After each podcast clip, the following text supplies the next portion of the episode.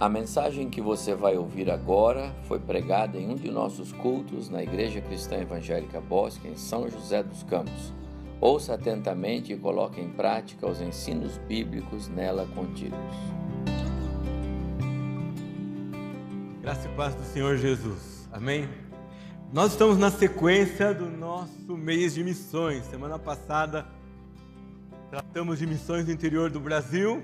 Hoje trataremos de missões urbanas e há muito que dizer sobre missões urbanas, mas o nosso foco é na área educacional e vamos tratar no domingo que vem de missões transculturais.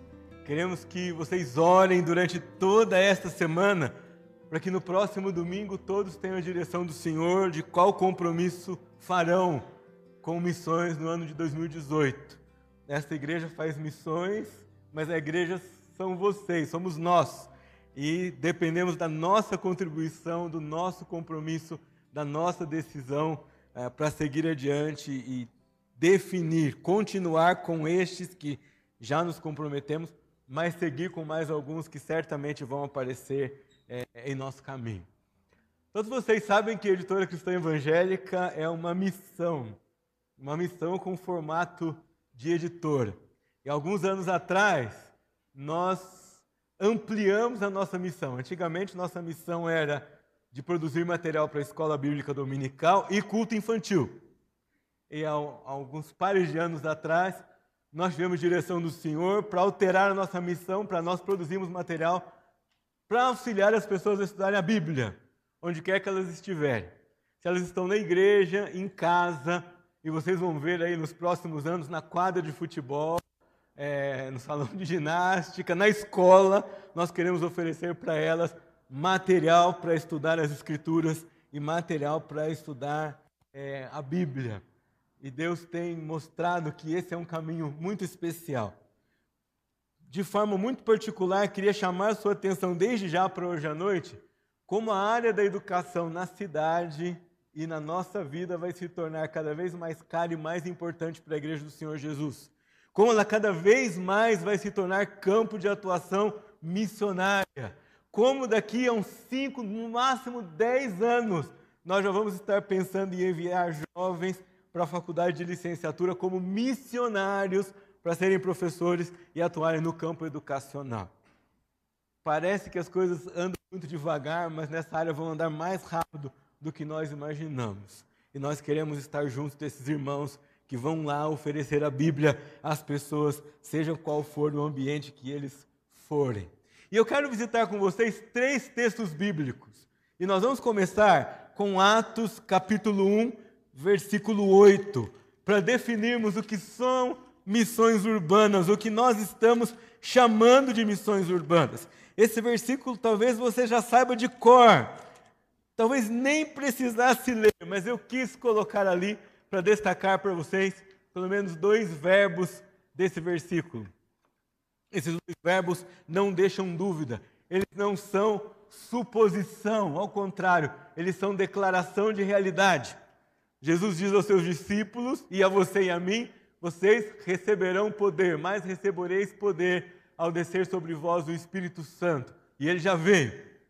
E aí é um outro verbo inevitável: e sereis minhas testemunhas. E a expressão que está ali destacada está para mostrar para você que não existe uma sequência que primeiro num lugar e depois outro, mas há uma simultaneidade. Vocês vão ser minhas testemunhas tanto em Jerusalém como em toda a Judéia, em Samaria e até os confins da terra. E eu preciso dizer para você que esse versículo mostra para nós que você não pode fazer uma opção na relação de missões se quer orar, contribuir e ir. Você faz as três coisas. Porque se você está em Jerusalém, se você está em São José dos Campos, se você está na sua cidade, você já é chamado para ser missionário nesse lugar, nessa cidade, no bairro onde essa igreja está plantada, no lugar onde você trabalha e atua e no lugar onde você mora. Portanto, você não pode dizer assim: olha, pastor, com missões eu, meu negócio é só orar. Ou oh, não, eu já contribuo e está muito bom. Não. Você já está indo se você está aqui, se você mora em Jerusalém. Porque a ordem é clara, é uma realidade, não tem suposição, não tem um se aqui no versículo, não tem um quando, mas tem duas afirmações muito é, claras para nós. Vocês vão receber poder ao descer do Espírito Santo e ele já veio. Então agora a outra é automática e consequente, e vocês vão ser minhas testemunhas. Em Jerusalém, você não tem que mandar ninguém, é você mesmo. Mas depois, a Judéia, Samaria e aos confins da terra, nem todos vão. Mas em Jerusalém não tem como escapar. Significa que ou você vai, ou você vai. Ou você vai obediente, ou você vai desobediente. Se você está em Jerusalém e não vai, você já está desobedecendo aquilo que o Senhor mandou você fazer, que é ser testemunha dele em Jerusalém. Então, missões urbanas é seu negócio, é meu negócio, é nosso. Onde quer que nós estivermos, onde houver uma igreja do Senhor Jesus, um grupo de crentes, há missões urbanas para serem praticadas e para serem feitas. E nesse contexto de Jerusalém, nesse contexto de São José dos Campos, educação é uma das estratégias centrais da missão urbana nos nossos dias de hoje. Há várias, há muita coisa para fazer na cidade para evangelizar. Há muitas estratégias à disposição da igreja do Senhor Jesus. Mas uma estratégia que essa igreja abraçou e que as igrejas do Senhor Jesus por toda essa cidade deveriam abraçar é a estratégia da educação. E durante nossa palavra hoje à noite, vamos esclarecer pouco a pouco um pouco mais sobre isso. Mas por que a educação é tão importante? Queria ler com vocês outro versículo muito conhecido, Mateus 28, 19 a 20, chamado a Grande Comissão. Em Atos 1,8 nós temos a grande condição, ou seja, para ser testemunho, para pregar o Evangelho, nós precisamos do poder do Espírito Santo. Já temos. E agora nós temos a grande comissão. Mas veja comigo aqui que dois verbos principais da grande comissão tratam de educação. Diz assim o versículo: Ide, portanto, fazei discípulos, educação, de todas as nações, batizando-os, e vem em nome do Pai, do Filho e do Espírito Santo, ensinando-os a guardar todas as coisas que vos tenho ordenado. Educação, mais uma vez.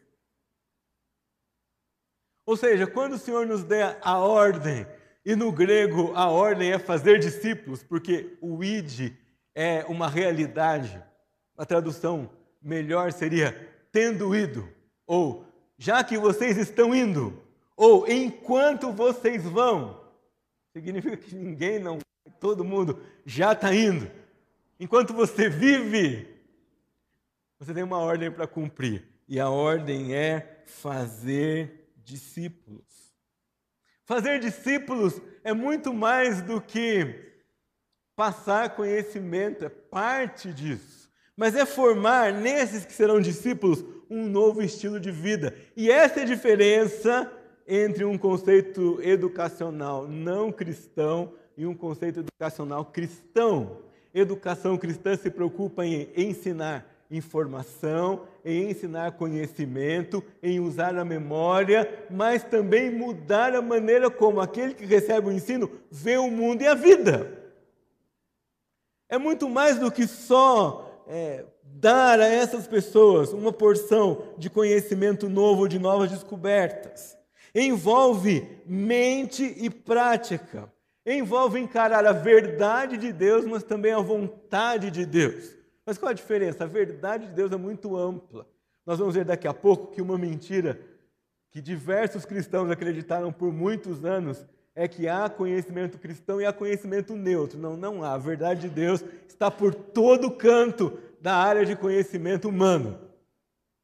Mas a vontade de Deus se manifesta na palavra para a nossa vida prática no dia a dia. E educação, que é educação cristã, se preocupa com mente e com vida com mente e com alma, com mente e com coração, com decisão e com emoção, com info informação, mas com transformação. Ou seja, quando nós queremos ensinar a Bíblia é, e ensinar pela via da educação e fazer missões urbanas pela via da educação, nós queremos é, mudar a maneira de que essas pessoas vejam o mundo, vejam o hábito de estudar. Mais para frente, eu vou falar com vocês sobre isso e depois quero terminar chamando aqui o grupo que atua conosco uma vez por semana aqui. Mas uma vez por semana é muito pouco tempo. Nós nos encontramos com algumas crianças aqui e ensinando-as o que elas precisam aprender para melhor na escola, junto com a palavra de Deus, nós temos visto crianças que não gostavam de estudar, é, nutrindo amor pelos estudos, crianças que estavam desanimadas com a escola, ah, querendo estudar um pouco mais, e algumas crianças pedindo para conhecer Jesus como Salvador. Não é a gente chamando essas crianças para conhecer Jesus como Salvador. Algumas delas pedindo, eu quero que você me fale de Jesus. Às vezes os pais chegam, a gente fica, o que vocês vão ensinar para os nossos filhos? Não, nós vamos ensinar a Bíblia, mas também nós vamos ajudá-los na escola. E aí o pai vai embora, a criança vira. Uma delas perguntou para Michelle, né? Você me explica os dez mandamentos? Não, mas olha, a gente tem que estudar matemática primeiro. Não, mas eu quero entender os dez mandamentos primeiro. E tinha uma lista de perguntas. Educação cristã trabalha com vida. Você e eu precisamos entender, meus irmãos, que a educação na sociedade é uma área que o inimigo do Senhor, que o anticristo está de olho faz tempo. E agora é nossa vez, Deus está chamando a igreja, Deus está dando oportunidade, Deus está mostrando para a igreja que é hora de arregaçarmos as mangas e atuarmos no contexto educacional urbano. Queria deixar uma tarefa para vocês, que é ler dois livros. Olha só que tarefa boa. Todo pai que se preza, todo pai cristão, todo professor cristão precisa ler o livro porque as crianças precisam da educação cristã. Eu vou ler pela terceira vez essa semana. Hoje ainda falava para a Priscila, devia ter lido de novo essa semana e mais uma vez. Tem tanta verdade, tem tanta coisa para pensar que uma leitura só não basta. São muitos aspectos levantados por ele. São muitas partes dessa frente missionária que se levanta é, diante de nós diante de lares cristãos, diante da igreja cristã, diante de escolas cristãos e profissionais cristãos que trabalham em educação. Outro muito importante para você entender como é fundamental essa área é o livro Quem Controla a Escola Governa o Mundo. Quem controla o sistema educacional manda no mundo, prepara a próxima geração, forma a cabeça. Basta você olhar para os números da educação brasileira. Cerca de 8% dos alunos de mestrado e doutorado são analfabetos funcionais. Cerca de 23% dos alunos universitários têm dificuldade de ler e interpretar um texto e escrever um texto. Nós recebemos aqui crianças com 11 anos, 10 anos, que ainda não sabem ler. Sabe, mas o que tem a ver isso com Deus, com o cristianismo. Deixa eu dizer para você, Deus, desde a criação, elegeu a linguagem, a comunicação, tanto verbal como escrita, como veia principal da sua maneira de se revelar ao homem. As principais sociedades cristãs na antiguidade, no século 16 no século 17, tinham a alfabetização das crianças como um tesouro dos mais preciosos. Por quê? As crianças aprendiam a ler cedo e aprendiam a ler cedo lendo a Bíblia, lendo a palavra de Deus. Que isso tem a ver com governar o mundo? Tem a ver que desde cedo ela entendia como é que as coisas funcionavam de acordo com a vontade de Deus. Entendia qual era a sua parte, entendia como ele deveria viver. E aí a cabeça de uma sociedade crescia de maneira diferente. Quem controla a escola é, governa o mundo. Eu queria, antes de partir para o texto de Atos 17, onde eu queria me demorar um pouco mais, mostrar para vocês alguns enganos que teceram na nossa geração e que nós acreditamos. E que às vezes engolimos inocentemente. E ainda rotulamos é, esses enganos como ter uma mente aberta. Deixe-me dizer que, biblicamente, ter uma mente aberta é ter uma mente sem filtros, é ter uma mente sem discernimento. Essa expressão na Bíblia, é, ela é traduzida como simples. Sabe quando Provérbios capítulo 1 disse que o sábio escreveu para dar aos simples prudência. Simples ali não é uma pessoa humilde ou que entende pouco. Em hebraico, literalmente, é alguém cujas portas da mente são abertas, destrancadas. Entra tudo. Sabe qual é alguns enganos que a nossa geração acreditou? Que conhecimento acadêmico é neutro. Nós estávamos num combo de pais da editora num dos congressos e um pai falou assim: Olha, pastor, eu estou muito cuidado. Eu vejo que vão ensinar para o meu filho e naquele dia eu não mando meu filho na escola. eu dizer para você que quando o professor do seu filho ensina adição, subtração, leitura, linguagem, geografia, esse conhecimento não é neutro. Com o conhecimento acadêmico, vai junto para a cabeça do seu filho, dos meus filhos, das nossas crianças, tudo aquilo que essa pessoa crê, tudo aquilo que foi formado nela, todo o anticristianismo dela, todo o não cristianismo dela. Há um tempo atrás a gente podia dividir as pessoas entre cristãs e não, não cristãs. Hoje a gente precisa dividir entre cristãs, não cristãs e anticristãs, porque não há na sociedade mais só uma negação do cristianismo, mas uma vontade de apagar o cristianismo é, da linha, apagar o cristianismo do cenário.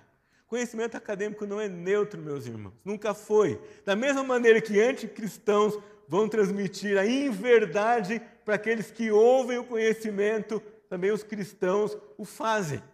Se você é cristão e profissional da educação, e se você é jovem e está pensando no que fazer da vida, pense em acoplar a educação como ministério na sua vida também. Quando você for lá, você pode nem mencionar o endereço daquilo que você está falando. Talvez você nem mencione um texto bíblico, mas o que você for ensinar está cheio da verdade de Deus, está cheio do cristianismo que vai transbordar pelos seus poros enquanto você fala.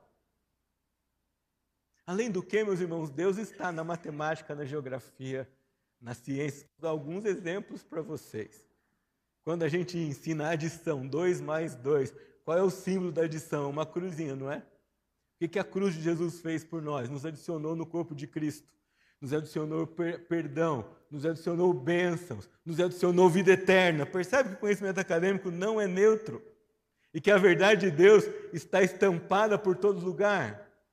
Uma coisa é estudar geografia como o espaço, o estudo dos espaços e, e dos relevos. Outra coisa é olhar para a geografia e ver que é a maneira como nós entendemos o palco da ação de Deus no mundo.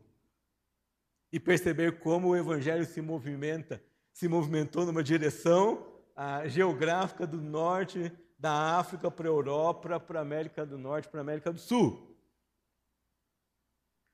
Deus está em toda parte, Deus está ah, em todo lugar, Deus está em todo conhecimento. Salmo 19, 1 diz que ah, os céus proclamam a glória de Deus. Eugene Peterson, Peterson traduziu isso como o professor céu ensina sobre Deus, a professora noite fala sobre a pessoa do Senhor, e o professor dia também discursa sobre a, a pessoa e a revelação de Deus. Conhecimento acadêmico não é neutro. A ciência não é anti-Deus, a ciência é o, o outro, a outra maneira pela qual Deus se revela. É porque o espírito do anticristo torceu isso e diz: olha, tem dois polos, tem Bíblia e o contrário da Bíblia é ciência. Mas não é assim a cosmovisão cristã. Na cosmovisão cristã é Deus tem um livro em que ele se revela e Deus tem a outra parte da sua revelação que é a criação. Para entender a criação, ele nos deu ciências, história, geografia, é, língua, matemática e outras coisas mais. Lembra quando você começou a estudar matemática e o professor ensinou para você a reta dos números? O zerinho no meio, começa com um, dois, três, quatro, cinco. Onde é que acaba? Vocês lembram? No infinito, não é? Não tem fim a reta dos números. E aí você vem para cá, menos um, menos dois, menos três, Menos 4, onde é que acaba? No infinito. O que é isso, meu amado irmão? Conceito de eternidade revelado na matemática. Não vai achar as pontas em nenhum lugar. Olha, os números são exatos, os números são organizados, revelam a pessoa de um Deus que criou um mundo organizado, que é exato, que é claro naquilo que faz. Conhecimento acadêmico não é neutro. Não engula essa mentira. Por isso, educação é tão importante em missões urbanas. Outro engano que a gente precisa desfazer é que educação é sinônimo de escola e que a única obrigação do pai é matricular o filho na escola e pronto, acabou. Matricular o filho na escola é uma etapa, é importante, mas não é a única coisa que você, pai, deve fazer. A educação é um processo contínuo, não tem interrupção. Por isso, quando a gente vai trabalhar em missões urbanas com educação, a gente não trabalha só com a criança, a gente trabalha com o pai também. Diversas vezes, enquanto a gente está com as crianças na sala de aula, o pastor Juscelino está horas com o pai ali fora, ah, no outro cômodo, conversando com o pai, atendendo com o pai. Sabe por quê? Aquilo que essas crianças aprendem no ambiente escolar, onde elas vão, é, chega na, em casa também. E o que elas aprendem ou não aprendem em casa, chega na escola também. Se nós entendêssemos isso, nós facilitaríamos o trabalho dos professores nas escolas. Se nós soubéssemos que o processo educacional começa em casa, que o meu primeiro campo missionário está lá com Marcos André e Poliana, e que eu não posso me esquecer disso, e que eu sou o primeiro professor do meu filho, e que os nossos filhos têm muitos professores. Você já parou para pensar que você é o primeiro professor de português do seu filho? É? Quando ele é nenenzinho, o que, é que você fica falando com ele? Fala papai, fala mamãe, aí chega o vovô, fala vovô, chega a vovó, fala vovó, a criança já fica ali, quem eu falo primeiro, né? Como é que eu resolvo esse problema? E todo mundo que está em volta de você vai ensinando seu filho a falar. Percebe como falar e como escrever são coisas muito importantes? Por isso que tanto a reforma quanto sociedades que nasceram cristãs se importaram muito, muito com isso. Um outro engano que nós precisamos desfazer é que governo é igual a Estado. Nós nos acomodamos com isso. E esse engano faz com que os cristãos tenham uma visão errada de política, uma postura errada em relação a isso. O Senhor ensinou que governo começa com o indivíduo. Na Bíblia, governo começa com domínio próprio. Governo começa com o seu autocontrole, com a sua submissão a Deus e obediência às leis que ele deixou na palavra de Deus. Indivíduos governados pela palavra formam famílias ajustadas. Famílias ajustadas formam sociedades mais justas e igualitárias, que nunca entregam o governo na mão de um único homem. Deus nunca aprovou isso. É por isso que quando Israel começa a pedir um rei, Deus fala, olha lá, Samuel fala, gente, não é esse o caminho. Porque Deus já sabe que poder centralizado e concentrado só funciona na mão dele, não funciona na mão de mais ninguém. É por isso que ele mesmo, para dar exemplo para nós, é um ser trinitário. Embora ele seja capaz de ter todo o poder só na sua mão, a economia da Trindade nos ensina. O Pai planeja, o Filho executa, o Espírito Santo aplica. Um poder executivo, legislativo, judiciário interdependente. Ai, se a gente entendesse isso na nossa sociedade, o modelo trinitário de governança e regulação de poder traspassasse o nosso jeito de viver. Governo não é igual ao Estado, e nós cristãos temos muito que voltar para esse livro aqui e imitar e ver e trabalhar por uma sociedade que volte ao conceito bíblico de governo, que valoriza a família, ah, que valoriza o indivíduo que se submete a Deus. Quando a gente fala tanto de família, ou, ou defende tanto a família, não é por acaso. É porque Deus planejou que a família fosse o modelo de governo que se projetasse em toda a sociedade. E se nós bagunçamos a família, nós bagunçamos um país inteiro. E é por isso que a educação é tão importante. Quero convidar você para ir comigo lá em Atos capítulo 17, para você ver como Paulo lidou com a educação no contexto urbano e e ele deixa para nós algumas pistas aqui para entendermos isso. Atos 17, a partir do versículo 16, diz assim o texto bíblico: Enquanto Paulo os esperava em Atenas, seu espírito revoltava em face da idolatria dominante na cidade. Por isso dissertava na sinagoga entre os judeus e os gentios piedosos, também na praça todos os dias entre os que se encontravam ali. Vejam que Paulo usava uma diversidade de locais onde trabalhar com missões urbanas. Mas presta atenção agora. E alguns dos filósofos epicureus e estoicos contendiam com ele, havendo quem perguntasse: que quer dizer esse tagarela? E outros: parece pregador de estranhos deuses, pois pregava Jesus e a ressurreição. Paulo aqui já entra no ambiente acadêmico, no ambiente educacional. Então, tomando consigo, levaram ao Areópago, dizendo: Poderemos saber que nova doutrina é essa que ensina, posto que nos trazes aos ouvidos coisas estranhas, queremos saber o que vem a ser isso. pois todos os de Atenas e os estrangeiros residentes de outra coisa não cuidavam, senão dizer ou ouvir as últimas novidades. Então Paulo, levantando-se no meio do Areópago, disse. E agora presta atenção como Paulo se comporta diante desses estudiosos. Ele diz assim: Senhores atenienses. Paulo sabia como se dirigir a essa gente. Em tudo vos vejo acentuadamente religiosos. Ele não disse, olha, a Torá diz que vocês estão errados, olha só, vocês todos vão perecer no fogo do mármore do inferno. Ele não diz isso. Ele diz assim: em tudo vos vejo acentuadamente religiosos, porque passando e observando os objetos de vosso culto, encontrei também um altar no qual está inscrito ao Deus desconhecido. Pois esse que adorais sem conhecer é precisamente aquele que eu vos anuncio.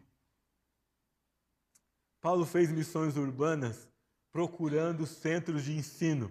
E os centros de ensino dessa época eram as sinagogas para os judeus e os centros de discussão filosófica para os gregos. O Areópago aqui era o lugar onde aqueles que não trabalhavam, aqueles que tinham bolsa da CAPES daquela época, né, aqueles que tinham bolsa só para estudar, tomavam tempo todo que podiam para discutir assuntos acadêmicos. Esse hábito era chamado em grego escolê, daí vem nossa palavra escola, né? ficar lugar onde se pode tomar tempo para discutir. E Paulo chega aqui nessas, nesse, entre esses homens e ele pinça do meio da cultura deles um registro histórico.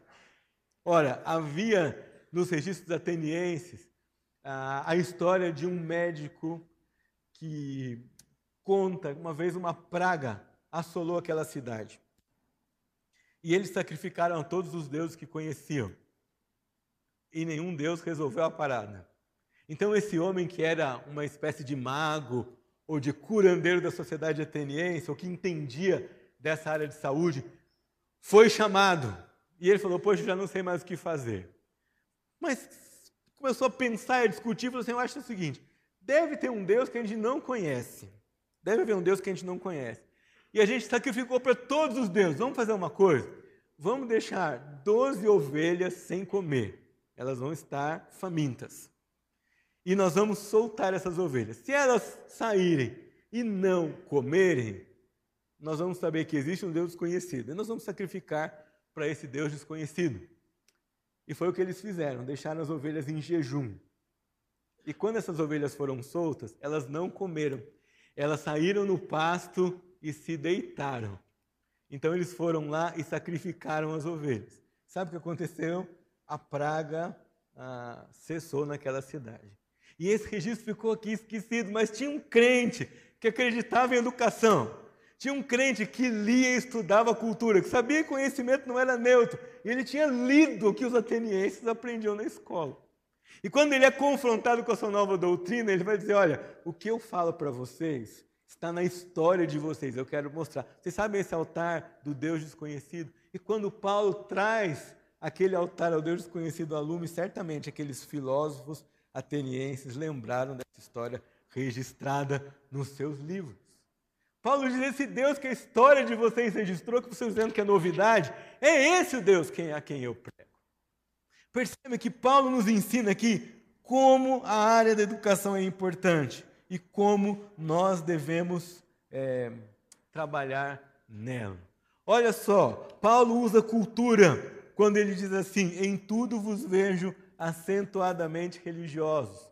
Paulo usa história quando ele cita ao Deus desconhecido, mas Paulo também usa de elementos científicos, filosóficos. Os filósofos sempre discutiam de onde vinha o mundo.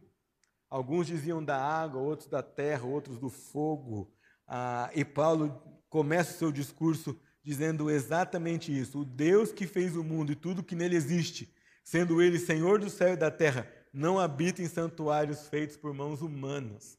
Percebe o que Paulo fez aqui? Ele está dizendo: olha, esse Deus desconhecido, para quem vocês construíram altares, lá no campo, lá no pasto, ele não habita em nenhum dos templos que vocês têm por aqui geografia, não é assim quando a gente estuda espaço urbano? Não?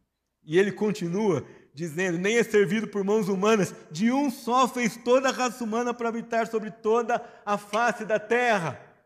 Criacionismo. Meus irmãos, ensinar as origens para as nossas crianças é tão importante quanto ensinar de salvação. É só você pensar comigo, por que nós precisamos de salvação? Porque no começo do mundo houve a criação e a queda. Ora, se o relato da criação e a queda não é verdadeiro, porque eu preciso de uma solução. Ensinar as origens para as nossas crianças não é só uma questão de ensinar o Gênesis. É muito importante, é fundamental o que vem depois. É dizer, nós precisamos da salvação do Evangelho, sim, porque houve uma criação perfeita e houve pecado e estrago, sim. Não é uma opção, não é uma questão é, de uma teoria sobre é, a criação do mundo. Paulo estava preparado para, na cidade, usando todo o conteúdo educacional que aqueles filósofos discutiam, falar do Senhor Jesus e implantar neles cosmovisão cristã. Quais são as áreas, partindo para a prática, que a igreja pode atuar? Deixa eu dizer para você, a igreja pode atuar com escolas cristãs. Nós vamos falar depois do que você pode fazer, mas uma coisa é: você pode apoiar, você pode divulgar e você pode incentivar que irmãos que você conheça e igrejas abram mais escolas. Quando a reforma aconteceu, Calvino dizia assim: ao lado de cada igreja, uma escola. Mas por que ele queria uma escola? Porque ele queria que as crianças aprendessem a ler cedo, não aos 10 anos de idade. Eles queriam que, que as crianças aprendessem a ler como na cultura hebraica. Você sabe com quantos anos uma criança hebraica conseguia ler o Antigo Testamento? Entre 5 e 6 anos. As mães americanas ensinavam as crianças a ler, escrevendo na cinza da lareira, porque o papel era escasso. Isso no século XVII, na colonização americana, porque elas queriam que seus filhos lessem é, a Bíblia. Escolas que englobam a cosmovisão cristã e investem em educação de qualidade. Porque a cosmovisão cristã quer formar eruditos crentes fiéis à palavra, mas que conhecem muito na sua área de, de atuação. Nós também podemos atuar em escolas não confessionais. Tenho certeza que aqui nesse auditório há professores que estão trabalhando em escolas não cristãs. E como nós precisamos de cristãos que atuem em escolas não cristãs. Que atuem como Paulo. Ai, pastor, mas lá na escola não cristã eu não posso falar de Bíblia. Não precisa, fale da Bíblia sem dizer que é Bíblia. Viva a Bíblia. Cite as verdades da palavra de Deus. A Bíblia não precisa de endereço para fazer efeito. Ela, quando pronunciada, você dizendo a referência do versículo ou não, citando-a como bibliografia ou não, ela faz efeito da mesma maneira, porque ela é a palavra viva de Deus aplicada pelo seu Espírito Santo. Os cursos de formação de professores estão ficando vazios. Você sabe, o contexto educacional brasileiro não favorece que um jovem queira dedicar sua vida ao magistério. Isso é uma oportunidade que Deus está preparando para que a sua igreja mande gente para esses cursos no futuro, para atuarem no campo educacional como missionários. É lá, uns anos, nós precisamos de gente crente para valer, que estuda, que se fundamenta, que conhece, tanto a ciência quanto a palavra de Deus, mas que vê o conhecimento com os olhos cristãos e que vão influenciar muita gente. Aqui, uma vez por semana, nós começamos estudando português, matemática, mas nós terminamos no conhecimento que vem da palavra de Deus. A irmã Juraci deu uma aula sobre geografia e quando ela acabou, uma das crianças falou assim: ah, eu, eu odiava geografia, mas agora eu estou com muita vontade de estudar. Salmo 119, 99 diz que eu sei mais do que os meus mestres, porque eu medito na tua palavra. Eu preciso crer, meus irmãos, que quando eu ensino, a partir de uma perspectiva bíblica, há transformação, há diferença, há encantamento com conhecimento, há efeito muito mais do que só mero conhecimento acadêmico repetido é, diante de um grupo de crianças. Outra coisa que a gente pode fazer é, se nossa igreja não pode ter uma escola, nossa igreja pode ter um dia de reforço escolar, ou mais de um dia. E por aí, nós, como editora, temos bradado isso a plenos pulmões. Nenhuma igreja tem desculpa por não fazer alguma coisa na área da educação. Se nós não podemos ter uma escola, nós podemos abrir uma igreja para atividades educacionais, seja de é, apoio pedagógico, seja de artesanato, ensino de música, idioma, o que for, nós podemos fazer isso. E eu queria desafiar você hoje à noite para se juntar a nós é, naquilo que o Senhor já tem colocado nas nossas mãos. Umas coisas práticas que você pode fazer. Orar pelas escolas cristãs de nosso país. Queria desafiar você a ter um desafio a orar diariamente esco pelas escolas cristãs que resistem bravamente às tentativas do nosso governo de cerceá-las, de cercear a liberdade de expressão que nós temos. Pode ser que você não esteja muito por dentro disso, mas a luta é intensa e diária. E tem muito cristão se envolvendo em tudo quanto é comissão que pode existir para resistirmos bravamente à liberdade de expressão, à liberdade de ensinarmos nas nossas escolas o cristianismo. Como se não bastasse barrar o cristianismo no resto da sociedade, querem ainda interferir nos nossos arraiais. Você precisa orar. Nossos diretores são de coragem. Nossos coordenadores são de coragem. Tem um meio aqui que trabalha na linha de frente, precisam de coragem, precisam de estratégia, sabedoria de Deus, precisam de oração. Queria desafiar você, ore pelas escolas cristãs do nosso país todos os dias. Nós temos pouco mais de três centenas delas espalhadas pelo país inteiro. Essa nossa região é privilegiada. Nós temos várias escolas cristãs aqui, só em São José dos Campos, em torno um pouco mais de meia dúzia. Poucas cidades no Brasil têm esse número. Nossa cidade é privilegiada. Ore por elas. Ore, ore por sabedoria para professores cristãos que estão tanto em escolas cristãs como em escolas não cristãs. Não é o fato de trabalhar numa escola cristã que faz com que esse professor seja automaticamente sábio. Nós precisamos orar por todos eles. Quando você lembrar de um irmão aqui da igreja que é professor, não lembre dele como professor, lembre como missionário. Há vários professores aqui. Eu tenho um professor em casa que atua em escola cristã. Mesmo em escola cristã, é um campo missionário.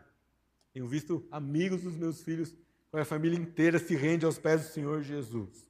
E alguns que são moldados por um ensino bíblico mais consistente. Você pode também engajar-se como professor com o fim de testemunhar por meio do ensino. Talvez não seja a sua profissão principal, ou talvez sim. Mas se Deus trouxer a você uma oportunidade de ensinar, não diga não, diga sim.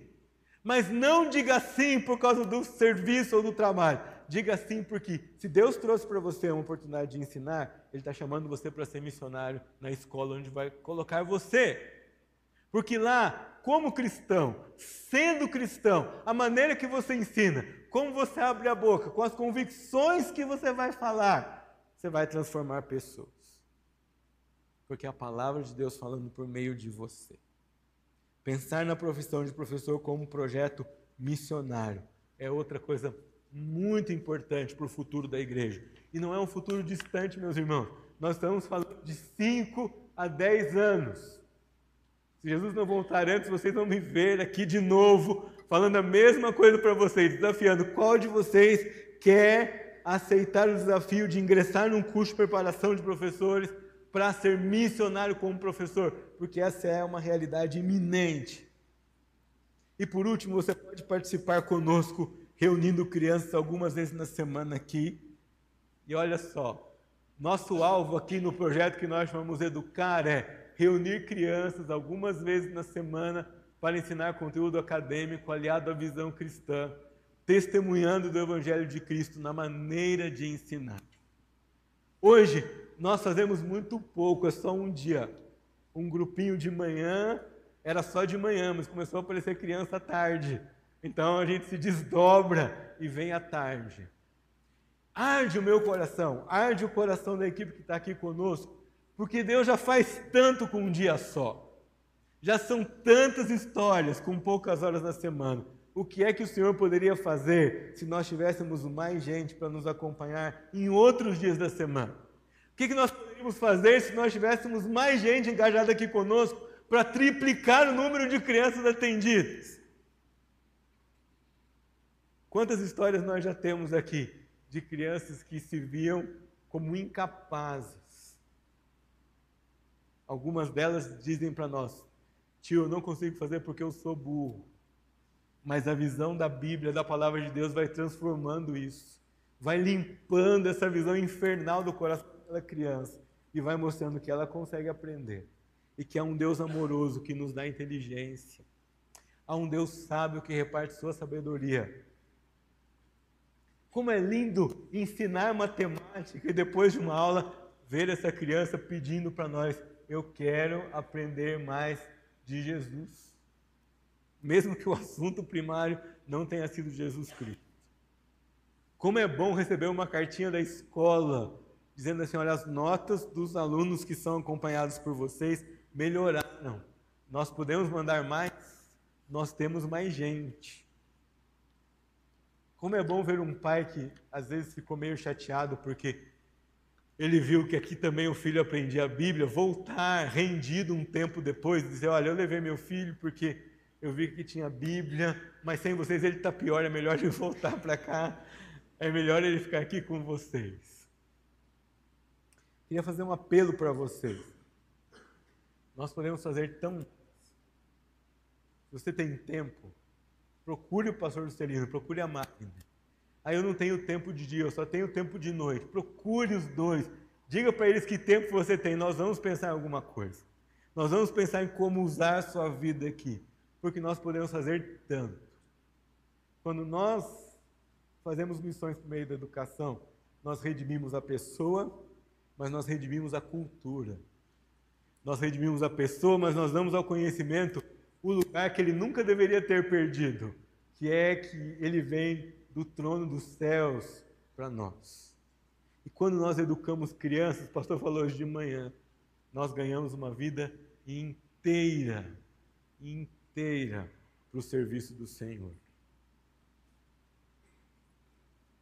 Todo dia, quando a gente vem para cá, nós queremos que o Senhor nos ajude, que essas crianças aprendam a ler, antes daquilo que é esperado delas e que elas surpreendam aquelas seus professores na escola. Eu queria terminar chamando aqui à frente as pessoas que trabalham conosco aqui às terças-feiras de manhã e à tarde. Nem todos estão aqui, mas eu queria que, que, que os que estão aqui viessem. Venha, Michele, pastor Juscelino, Rafael, se ele está por aqui, o João. Gente, vocês sabem que o João é professor de matemática do ensino fundamental 2, aqui Patrícia, me ajudem aí, a turma que, que tem aqui estado conosco semanalmente. Dona Juraci, vem cá, irmã Juraci. Nossa professora de Bíblia e de Geografia também. Eu vou descer aqui para me juntar a eles. Além dessa turma, a gente tem o filho da irmã Juraci, ah, subam aqui, melhor ainda. O filho da irmã Juraci, o Ricardo, que é psicopedagogo e professor de matemática também, e atende aqui conosco e a Silvana, da Igreja Cristã Evangélica Central. Ah, eu queria que vocês soubessem, acho que vocês precisam saber, que esse projeto que a gente realiza aqui está ganhando corpo, formato, é, vai ser disponibilizado a outras igrejas acompanhando o material da editora chamado Viagem pela Linha do Tempo. É, atividades de português e matemática principalmente. Sabe por quê, meus irmãos? Se nós ensinarmos crianças a ler, nós estamos formatando essas crianças para receber a revelação de Deus da maneira que Ele resolveu fazer, que era pela palavra e pela escrita. E se nós ensinamos matemática para essas crianças, estamos limpando o raciocínio, ensinando-as a pensar, ensinando absolutismo, ensinando que como dois mais dois é quatro, existe certo e existe errado. Não tem essa conversa que um resultado vai dar diferente daquilo que foi determinado pelo Senhor, e a matemática nos ajuda nessa questão. Esses são os irmãos que começam, ou que nesse momento, eu queria que vocês viessem aqui do meu lado, não ficassem atrás de mim. Isso. Esses são os irmãos. Aline, vem também, você está começando aí nesse processo agora. Muito bem. Ah, que no momento ajudam a gente. Mas olha só, eu quero convidar você a engrossar essa fileira, porque nós podemos fazer muito mais. Hoje nós conseguimos alcançar uma escola, que é a Elza Regina, que está aqui. O pastor Juscelino já foi lá, a, as portas foram abertas, essa escola está em diálogo conosco. Mas quantas famílias podem ainda ser abençoadas? Eu não sei o que o Senhor tem para nós, mas eu sonho, sei que o pastor sonha comigo, e que a gente ensine aqui matemática, português, mas ensine música, ensine inglês, espanhol, francês, o que for aqui, a gente torne essa igreja um centro de ensino. E que ao ensinar com amor cristão, com doçura cristã, ao receber gente aqui que não acredita mais em nada, porque não tem mais base para olhar para outro lugar, ao recebê-los com amor e carinho, ao ensinar-lhes com paciência e ao mostrar para eles que é muito mais do que aquilo que eles estão fazendo, nós vamos transformar essas pessoas que estão aqui perto de nós. Um outro engano que toma o nosso coração é dizer assim: ah, pastor, o país é tão grande, o assunto é tão vasto, o que nós podemos fazer é tão pouco. Deixa eu dizer para você umas coisas, deixa eu me lembrar você de algumas coisas. A obra de Deus sempre vai ser maior do que nós, sempre. Na editora eu tenho uma agonia, o pastor Abimael junto comigo, porque passam mil oportunidades por semana, a gente não consegue pegar uma. Mas tem que ser assim, sabe por quê, meus irmãos? Porque a obra é de Deus. Se fosse do nosso tamanho, nós ficaríamos rapidamente orgulhosos, mas não é. É sempre maior do que nós. Vai ter sempre mais necessidade. Aqui na palavra de Deus, quem venceu Golias? Foi um soldado poderoso? Não, foi um Davizinho mirrado, fraquinho, esquecido. O pai dele nem lembrava. Quando Samuel foi ungir rei, traz os filhos. Acabou os filhos, Jessé nem lembrava. Ai, não, tem mais um. Esqueci, mas ó, o negócio dele é só tocar violão e cuidar de ovelha, um desses adolescentes desligados. Não é possível que Deus escolheu esse homem para ser rei, e era justo ele. Você entende isso? É aqui, com um projeto que já começou humilde, mas que com a sua ajuda pode crescer muito, que nós vamos ajudar a derrubar o Golias do anticristianismo na área da educação. E nós precisamos de você.